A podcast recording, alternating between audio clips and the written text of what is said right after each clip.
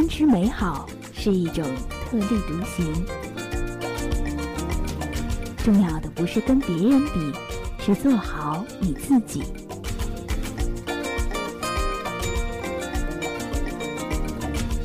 我是主播，我是正能量姑娘，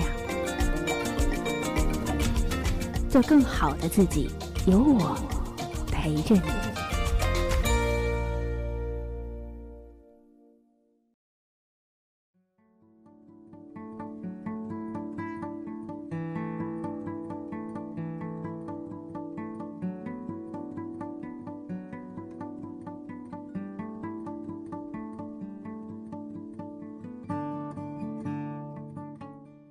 不久之前参加一个同学聚会，班长问过大家一个比较哲学化的问题：怎么评价自己？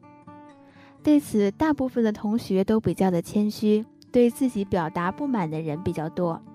而我回答却比较自恋，我说我对自己挺满意的，很喜欢现在的自己。说这句话的时候，我能感觉到自己内心深处的激动，甚至还涌动着一丝的骄傲。之所以会这样，并不是因为我取得了多么了不起的成绩，或是拥有了别人羡慕的物质财富，而是因为我终于变成了一个我自己喜欢的姑娘。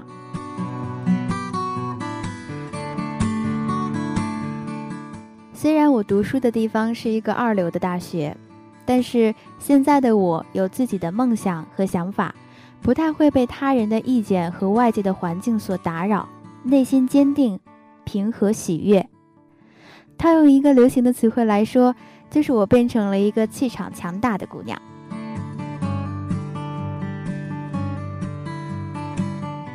就是我深刻的知道了什么是对的，什么是错的，努力做一个好姑娘。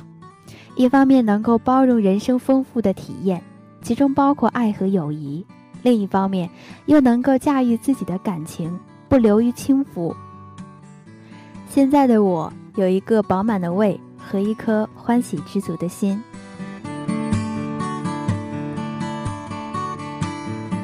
正能量和负能量互相交替着充斥在我们的生活当中，就像前女友和现女友一样，不太容易和平相处。他们互相攀比，每个都想通过控制你来证明自己的重要性。我脑中那个呼之即来的正能量小人儿，可以通过温暖光亮的意识，照亮看似灰暗的道路。同样，因为负能量小人儿的存在，能够让我看清所有的困难和挫折。这个世上是没有完美的，完美是用来追求的，因为每个人的视角和价值观都不同。你认为完美的，别人也许认为是糟粕。对现状不满，使得我们能够不断向更好的世界前进。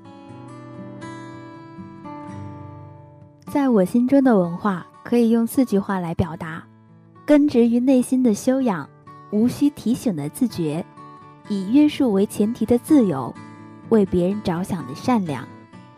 这四句话和大家一起共勉。在我二十一岁生日的时候。我给自己写了这样一段话：饿了就吃喜欢吃的东西，穿合体剪裁的衣服，干干净净，定期收拾东西，整理床铺，读书写字，接受新的世界，了解自己，关心周围的朋友，爱家人，和这个世界和平相处。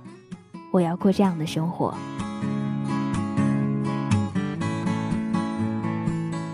作为一个姑娘。真正富足的状态应该是见多识广，朋友多，不缺吃穿，但也不需要很多钱。